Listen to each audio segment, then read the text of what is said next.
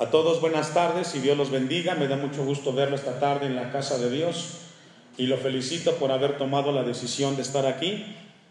Eh, hoy iniciamos una serie nueva de predicaciones. A lo largo de cada año Dios coloca en el pastor atender ciertas áreas de la iglesia y una de ellas es la misma iglesia. El tema de esta serie que vamos a compartir con la ayuda de Dios le hemos colocado cosmovisión de la iglesia. A lo largo de esta o a través de esta serie de predicaciones, Dios quiere enseñarle a los congregantes, a los hermanos, a la misma iglesia, cómo es que funciona la iglesia. Como cristianos nosotros tenemos un lenguaje eh, que con el paso del tiempo vamos puliendo. Y dentro de ese lenguaje que empleamos como iglesia, muchas veces no sabemos lo que decimos, pero lo decimos. Hay una, hay una palabra o un par de palabras las cuales decimos o escuchamos dentro de la iglesia y a veces no sabemos qué significan. Eh, el tema de esta predicación es la consagración de la iglesia. Yo le hago una pregunta a usted como congregación. ¿Será lo mismo santificación que consagración? ¿Por qué? Piense la pregunta, téngala en su mente. ¿Será, mismo, ¿Será lo mismo la santificación que la consagración? Porque a veces escuchamos en la iglesia hermanos que se están santificando para Dios. Y luego escuchamos hermanos que dice, me voy a consagrar para el Señor. Me voy a consagrar para Dios. Y a veces pensamos que la santificación es lo mismo que la consagración. Es lenguaje cristiano, pero obviamente no es lo mismo. La santificación es un proceso que ocurre dentro del corazón de cada cristiano. Santificación es el proceso por el cual pasamos todos los cristianos desde que le entregamos nuestra vida a Cristo y que va ocurriendo dentro de nuestro corazón. Por ejemplo, yo no sé quiénes de ustedes se están santificando para Dios porque yo no conozco su corazón. ¿Quién lo conoce? Dios. Yo no sé qué es lo que está pasando en su corazón. Yo no sé si usted se está esforzando para que Dios trabaje dentro de usted y coloque en su corazón el anhelo de buscarlo. Por otro lado, la consagración es eh, ese proceso de transformación, pero que ocurre externamente. La palabra en hebreo es hayaso. Consagración entonces es el proceso, es el acto que ocurre dentro, perdón, fuera y que es externo, que se ve, es visible. Vamos a ver algunas citas para la introducción. Mateo 23, 1.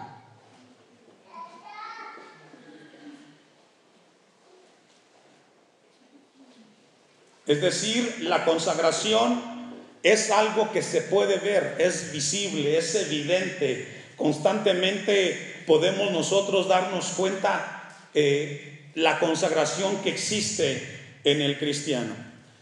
En Mateo 23, 1 encontramos un pasaje donde Jesús hace referencia a los fariseos. Ellos eran muy religiosos y ellos se consagraban. Dice eh, Mateo 23, 1, entonces habló Jesús a la gente y a sus discípulos diciendo, en la cátedra de Moisés se sientan los escribas y los fariseos, dos grupos de religiosos, escribas y fariseos, así que todo lo que os digan que guardéis, guardadlo y hacedlo, mas no así, con, eh, mas no hagáis conforme a sus obras, porque dicen y no hacen, porque atan cargas pesadas y difíciles de llevar y las ponen sobre los hombres de los hombres, pero ellos ni con un dedo quieren moverlas. Antes hacen todas sus obras para ser vistos por los hombres. ¿Hacen qué? Todas sus obras. Los fariseos y escribas sabían que la consagración era externa y lo hacían para que la gente se diera cuenta de que ellos estaban consagrando, se estaban guardando, se estaban disponiendo para Dios. Y el texto 5 dice, pues ensanchan sus filacterías, las puntas de, eh, indumentaria que, se colocaban eh, tenía unas puntas como los gabanes, para que, esté, para, para que entienda, y entre más largas estuvieran las puntas, mostraban que era más grande o era, más, o era mayor su consagración. Y cada vez que una persona miraba a un fariseo un, o un escriba con esa indumentaria, él sabía que esa persona se estaba consagrando para Dios. Dios quiere hablarnos el día de hoy acerca de la consagración. La santificación es limpieza y pureza interna en el corazón. Y la consagración es pureza y limpieza externa. Si pudiéramos darle una definición a cada una de las palabras.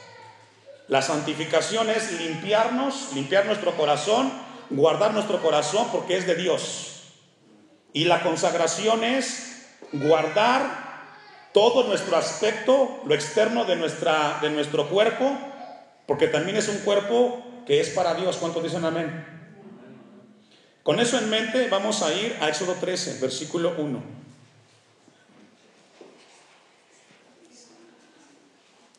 ¿Cuántos somos cristianos? Si somos cristianos, somos iglesia de Dios. ¿Sí, verdad? Mire, lo que dice Éxodo 13. Jehová habló a Moisés. ¿Quién habló a Moisés? Dios, Jehová. Y le dijo lo siguiente. ¿Qué le dijo? Conságrame a todo primogénito. No es sugerencia. Era un mandamiento que Dios le dice a Moisés, a cada primogénito, conságramelo. Según la Biblia, el primogénito es el, es el primero de cada familia. Y consagrarlo representaba que esa persona y su familia sería para quién? Para Dios. Lo que él pensara, lo que él hiciera, sería para Dios. Significa que entonces ese primogénito sería diferente a los otros hijos que tuviera la familia. Los demás hijos se encargarían de atender los asuntos terrenales del aquí y de la ahora, pero el primogénito y cuando se casara su familia, ese hombre sería exclusivamente para quién? Para Dios. ¿Sabe usted que Dios compara a la iglesia con los primogénitos? ¿No lo sabía? Hoy lo sabe. No solamente es deber del pastor consagrarse, también de usted. Porque usted es un hijo de Dios o no. ¿Quién lo salvó? Y es deber de usted como cristiano, porque Cristo pagó un precio por usted. Es deber de todo cristiano consagrarse, entender que su vida no le pertenece, le pertenece a Dios, porque Él dio su vida en la cruz del Calvario por nosotros. Aunque no hubo muchos amenes, es amenes. Es amén, perdón. Dios le dice a Moisés, habrá una diferencia. El primogénito será distinto, es mío. Leemos el texto 2.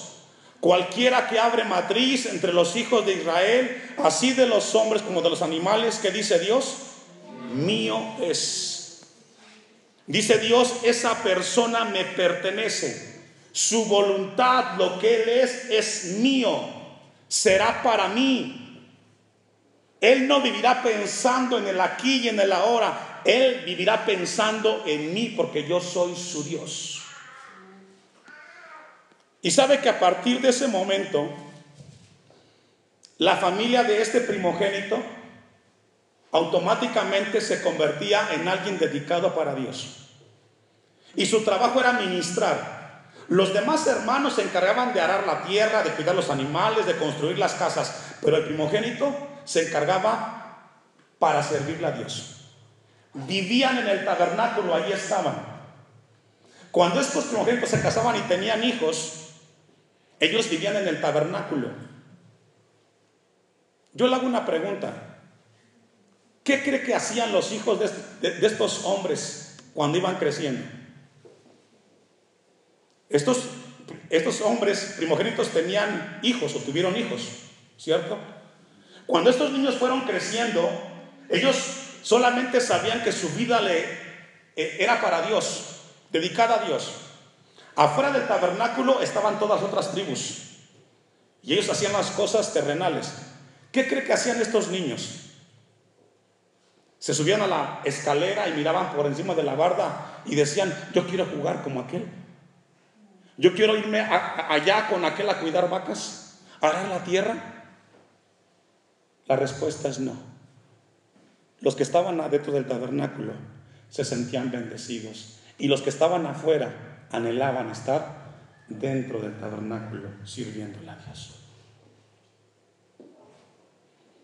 Y sabe que hoy tristemente ocurre en la iglesia que los que están dentro de la iglesia se suben a la escalera, ven por la barda y dicen, yo quiero jugar como aquel, yo quiero hacer lo que aquel, lo que aquel hace allá afuera.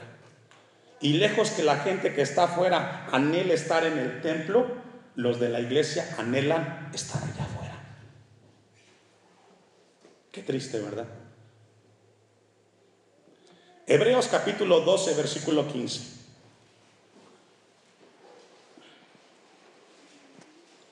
Vamos a ver un ejemplo de un primogénito. Usted lo conoce, lo ha leído en la Biblia. Hebreos 15 Mirad bien, no sea que alguno deje de alcanzar la gracia de Dios Aquí el escritor de Hebreos nos habla de poner mucha atención. Que brotando alguna raíz de amargura os estorbe. Aquí encontramos un principio. La amargura ¿qué hace? Nos estorba.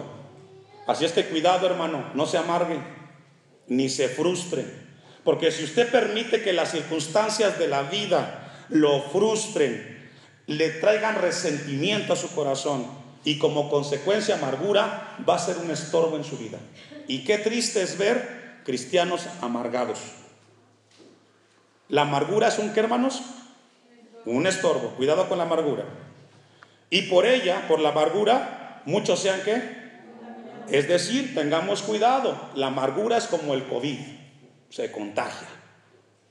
Y podemos contagiar aquellos que amamos tanto. ¿Usted ama a sus hijos?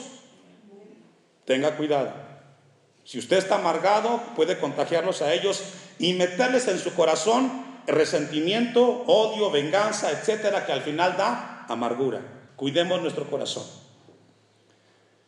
16. Ponga atención aquí. No sea que haya algún fornicario o profano como quién. ¿Quién fue Saúl? ¿Fue hijo de quién? Ya se nos olvidó hijo de Isaac, ¿se acuerda? Que tuvo un hermano. ¿Quién fue? Jacob. Jacob y Saúl eran qué? Fueron mellizos, nacieron juntos. Pero ¿quién fue primero? Esaú. Esaú era el primogénito. ¿Y se recuerda lo que leímos en Éxodo 13? ¿Qué le dijo Dios a, Moisés? El primogénito es mío. Él será para mi servicio.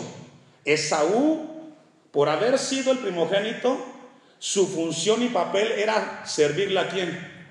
A Dios. Pero mire cómo lo llama Hebreos, lo llama fornicario y profano. La palabra profano significa mundano, es decir, le gustan las cosas del mundo. ¿Usted ha escuchado esa palabra que dicen, esa gente es muy mundana? Significa que esa gente le gusta las cosas del mundo, del aquí, de la ahora, como piensan, como hablan, etcétera. Y dice escritor de Hebreos, no sea que haya alguno entre ustedes, fornicario profano como Esaú, que por una sola comida que hizo. Qué caso, ¿verdad? Es decir, la bendición que Dios había dado a él de servirle a Dios, de ser un instrumento en las manos de Dios, con una sola comida, dijo, no me interesas Dios, me importan más las cosas aquí del mundo. ¿Cuánto le pudo durar a Esaú comerse esa sopa? Sí, perdón, cinco minutos, tres minutos, diez minutos. Porque al final se acabó la sopa. Pero esa sopa fue lo que le costó a él la bendición de servirle a Dios. Y hemos leído la historia y nos asombramos y decimos, ¿cómo es posible que este hombre haya tenido poca conciencia, eh, poca mentalidad de darse cuenta que el vender lo que había recibido era mejor? Y nos admiramos. Pero ¿sabe qué? Muchos son como Esaú. No es sopa, pero son otras cosas que prefieres decir, no quiero servir a Dios porque me interesa más esto. No estoy tan cómodo en el templo. Me gusta más las cosas terrenales porque la sopa se acabó. ¿Cuánto puede durarte el pecado? ¿O cuánto puede durar los placeres del aquí y del ahora? ¿Cuánto te puede durar el disfrutar las cosas que tú dices que disfrutas? ¿Cinco años? ¿Diez años? ¿Veinte años? ¿Treinta años? ¿Cuarenta años? Un día se van a acabar. Y te vas a dar cuenta que era mejor servir a Dios. Estar en su casa. Que era mejor servirle a Dios vivo que un plato de lentejas de allá afuera. Fuerte. Muchas personas prefieren las cosas de allá afuera, hermanos, que consagrarse a Dios, que dedicarle su vida al Señor. Versículo 16 de Hebreos 12 leemos, no sea que hay uno, no sea que haya algún fornicario profano como Isaú que por una sola comida vendió su primogenitura dice el texto. ¿Sabe que Servir a Dios es un privilegio, hermanos. ¿Cuántos dicen amén? Es un privilegio. Y desechar servir a Dios por algo terrenal es un error. Es un error. Porque hay consecuencias. Versículo 17. Porque ya sabéis que aún después, deseando heredar la bendición, ¿qué? ¿Qué sucedió en Esaú? Se dio cuenta que cometió un error. Y dijo, pero ¿cómo es que vendí mi bendición? Se la di a Jacob. ¿Sabe que él anheló otra vez tener la bendición de servirle a Dios? Y cuando él quiso, ¿qué pasó? Ya fue desechado. Hermanos, iglesia de Dios, si tienes la bendición de servir a Dios, sirve. El día que tú decidas salir y no servirle a Dios, cuando tú quieras regresar, el que te va a decir que no es Dios. Y qué triste sería recordar y decir, Dios me usaba y yo quisiera regresar. Y que Dios te diga, no, ahora no quiero yo. ¿Cuánto nos puede durar los placeres, hermano? Es muy poco tiempo. Hoy Dios quiere que la iglesia se consagre y se dé cuenta que la oportunidad que Dios nos ha dado a todos, porque todos aquí en la congregación, que por cierto vamos a cumplir un aniversario en los siguientes días, todos ustedes han servido aquí en la iglesia y han tenido la bendición de servir en algún área, por muy mínima han servido y algunos han dejado de servir porque han pensado que es mejor vender el plato de lentejas que consagrarse a Dios. Cuidado. Porque cuando tú quieras regresar, el que te puede decir que no es Dios. Y dice el texto 17, ponga su vista ahí. Y no hubo, ¿qué? Y no hubo oportunidad para el arrepentimiento, aunque lo procuró con qué? Es decir, Esaú le cayó el 20, reconoció, se dio cuenta que cometió un error y deseó y lloró y le pidió y le imploró a Dios. Pero ¿sabe qué? Jamás Esaú pudo servir a Dios. Hermanos, cuando yo revisaba esto en la mañana pensaba en usted como iglesia. Consagrarnos es un asunto de todos. No para el hombre, para Dios. decidir no consagrarte a Dios, decidir rechazar la bendición que Dios te ha dado para servirle, te puede traer dolor y lágrimas, porque cuando llegues a viejo, si Dios te concede llegar a viejo, te vas a dar cuenta que estar aquí y servirle a Dios fue el mejor momento de tu vida. El mejor momento de la vida del hombre es cuando el hombre le sirve a un Dios vivo. Nadie sabe Usted y yo no sabíamos cómo hacerle cuando llegamos aquí a Timilpan, o sí sabíamos. ¿De quién dependimos? De Dios. Y Él nos ayudó. Y Él nos enseñó. Y Él nos guardó. Con todas nuestras limitantes, Él nos sostuvo y nos dijo cómo hacer las cosas. Pero muchos han comenzado como Esaú y han comenzado a vender la bendición que tenían por los placeres terrenales. Y están viendo allá afuera que es mejor la vida que está aquí adentro. Pero tengan cuidado, porque una vez tú vendes la primogenitura, no hay regreso. Yo he conocido muchos hombres y mujeres que un día alabaron a Dios y algunos llorando me han dicho, pastor, yo quisiera cantarle como cuando le canté de joven. Quisiera predicar porque Dios me usaba, Dios usaba mi vida. Dios me usaba a pesar de que yo no sabía. Él me decía cómo hacerle y yo veía que la gente era ministrada. Pero hoy no sé qué pasó.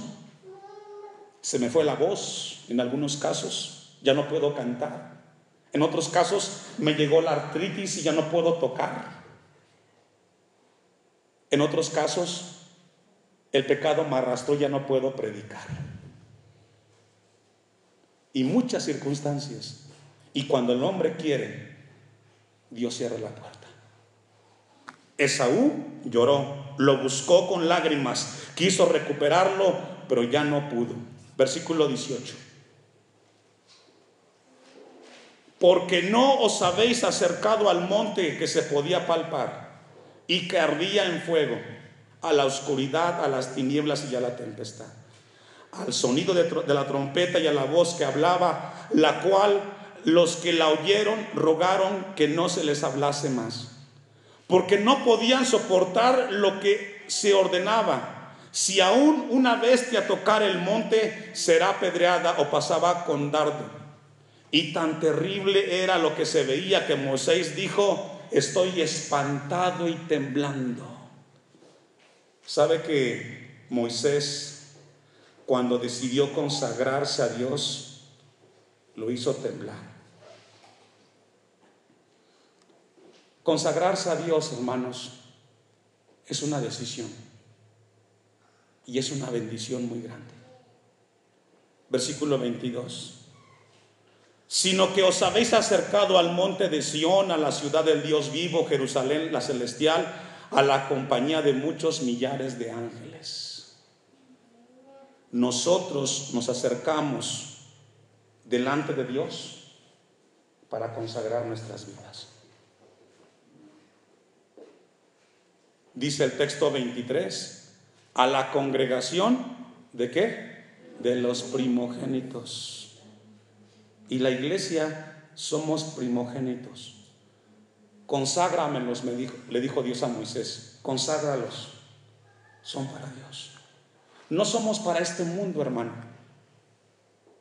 No somos para vivir como la gente vive en este mundo. Somos consagrados para que nuestras vidas, nuestra voluntad, los talentos, lo que Dios nos ha dado, sea para la obra de Dios.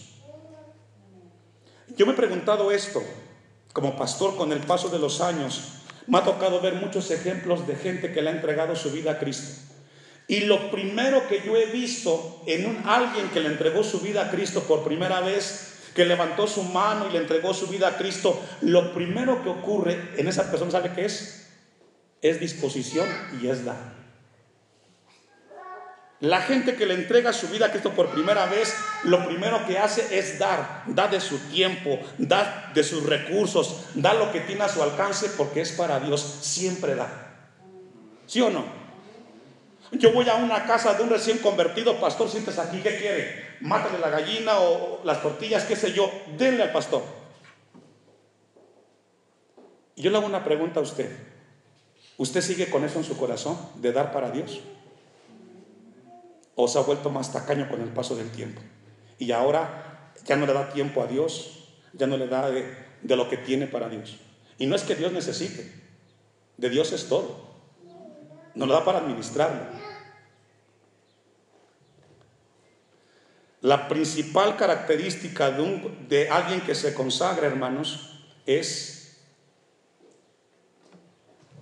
su consagración, es su vida que se muestra. Vamos a un texto más, primera de Pedro 2.9.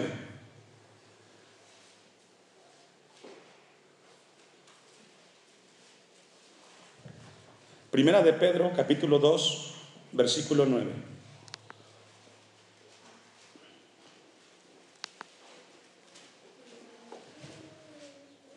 Mas vosotros sois, que somos? Linaje escogido y también real sacerdocio, nación santa y pueblo adquirido por Dios. Eso somos, la iglesia del Señor.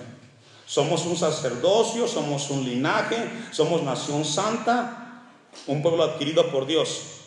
¿Con qué propósito? ¿Para qué?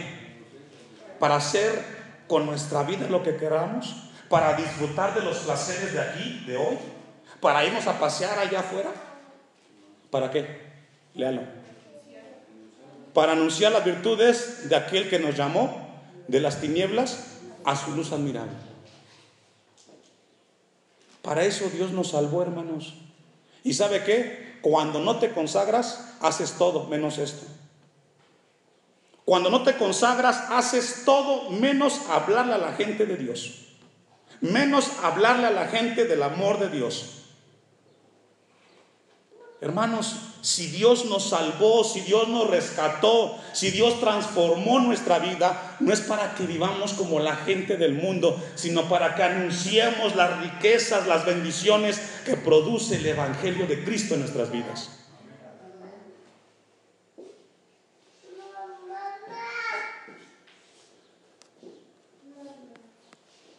Vamos a Éxodo 29, versículo 1. Dios designó a una tribu para encargarse del sacerdocio y de la administración del pueblo. La tribu es la tribu de Leví.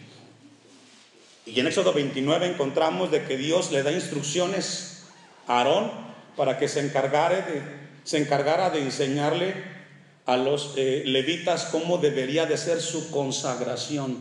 Ya dijimos que la consagración es algo externo. La gente se da cuenta quién está consagrado para Dios, quién vive para Dios. Esto es lo que harás, versículo 1, para consagrarlos. Para que sean mis, habla a Dios, somos de Dios. Para que sean mis sacerdotes. Toma un becerro de la vacada y dos carneros sin defecto. dos.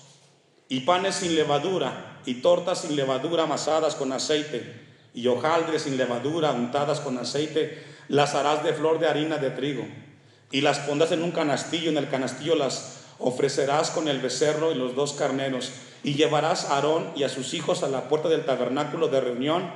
¿Y qué dice? Imagínese esta escena, está Israel, el pueblo allá afuera, y está Aarón con sus hijos. Y Dios le dice a Aarón, Habla con el pueblo y dile que estos tus hijos son consagrados y tienen que lavarse. ¿Sabe que una de las características de la consagración es mantenernos limpios para Dios? Amén. ¿Nos ensuciamos con el pecado? Sí. El pecado nos ensucia el alma, el espíritu. Pero Dios quiere que mantengamos nuestra consagración y nuestras vidas siempre limpias para Dios. Lo que escuchas te puede ensuciar o puede limpiar tu corazón, depende de lo que escuchas. Y ya hablo de música, y hablo de palabras, lo que leemos, lo que vemos. Dios le dijo a Aarón, presenta a tu familia, que la gente de allá vea que tu familia es consagrada. ¿Sabe que Dios quiere que nuestras vidas constantemente estén limpias y lavadas, tanto por dentro como por fuera?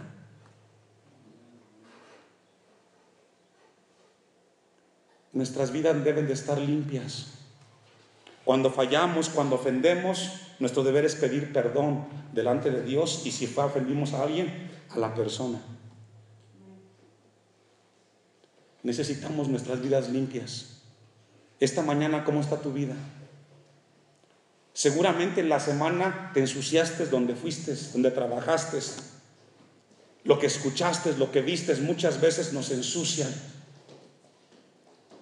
Pero el que decide consagrarse, hermanos, busca abandonar aquello del mundo para servirle al Señor. Las veces que nos ensuciemos, somos llamados nosotros a limpiarlos en el Señor. Mire que me encontré una frase que constantemente, a veces yo escuché en la iglesia, y la frase dice que Dios rechaza el pecado pero ama al pecador.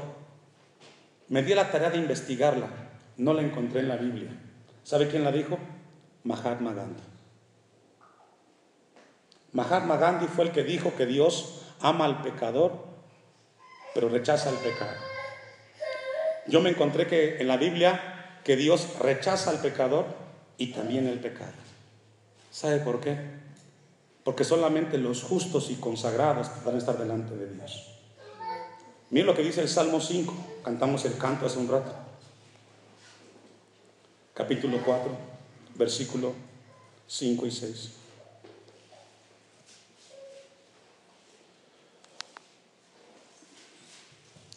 Salmo 5, 4.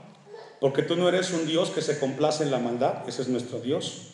El malo, ¿qué dice? Es decir, el pecador no puede estar delante de Dios, ni el pecador ni el pecado. Dios es santo.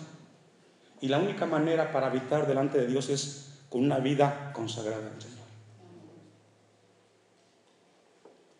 Sabe que cuando yo revisaba esto en la mañana pensaba en nosotros como iglesia, que si Dios nos habla para consagrarnos es porque Dios nos ama. Porque quizás necesitamos entender que si Dios nos salvó, que si Dios nos rescató, no es para vivir como el mundo vive, sino para servirle a Dios. ¿Cuántos dicen amén? Para eso Dios nos salvó, hermanos.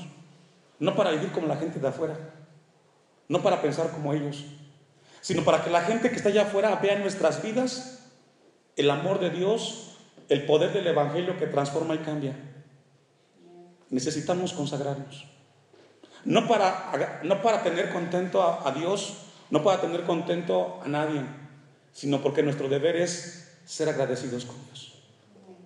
Cinco, los insensatos no estarán delante de tus ojos. Aborreces a todos los que hacen iniquidad. Fíjese, habla de personas y habla de acciones. Hoy Dios deja una gran responsabilidad en la iglesia. Hoy Dios deja una responsabilidad y un peso muy grande. No anhelemos lo que está allá afuera. Lo de aquí adentro es mejor, hermanos. Amén. Muy pocos amenes. No están convencidos. Pero bueno, Dios nos habla. Al final yo confío en Dios, porque sé que este plato de lentejas que tengo aquí en la tierra es pasajero y un día se va a acabar. Y mi Dios es eterno. Póngase de pie. Démosle a Dios gracias por su palabra.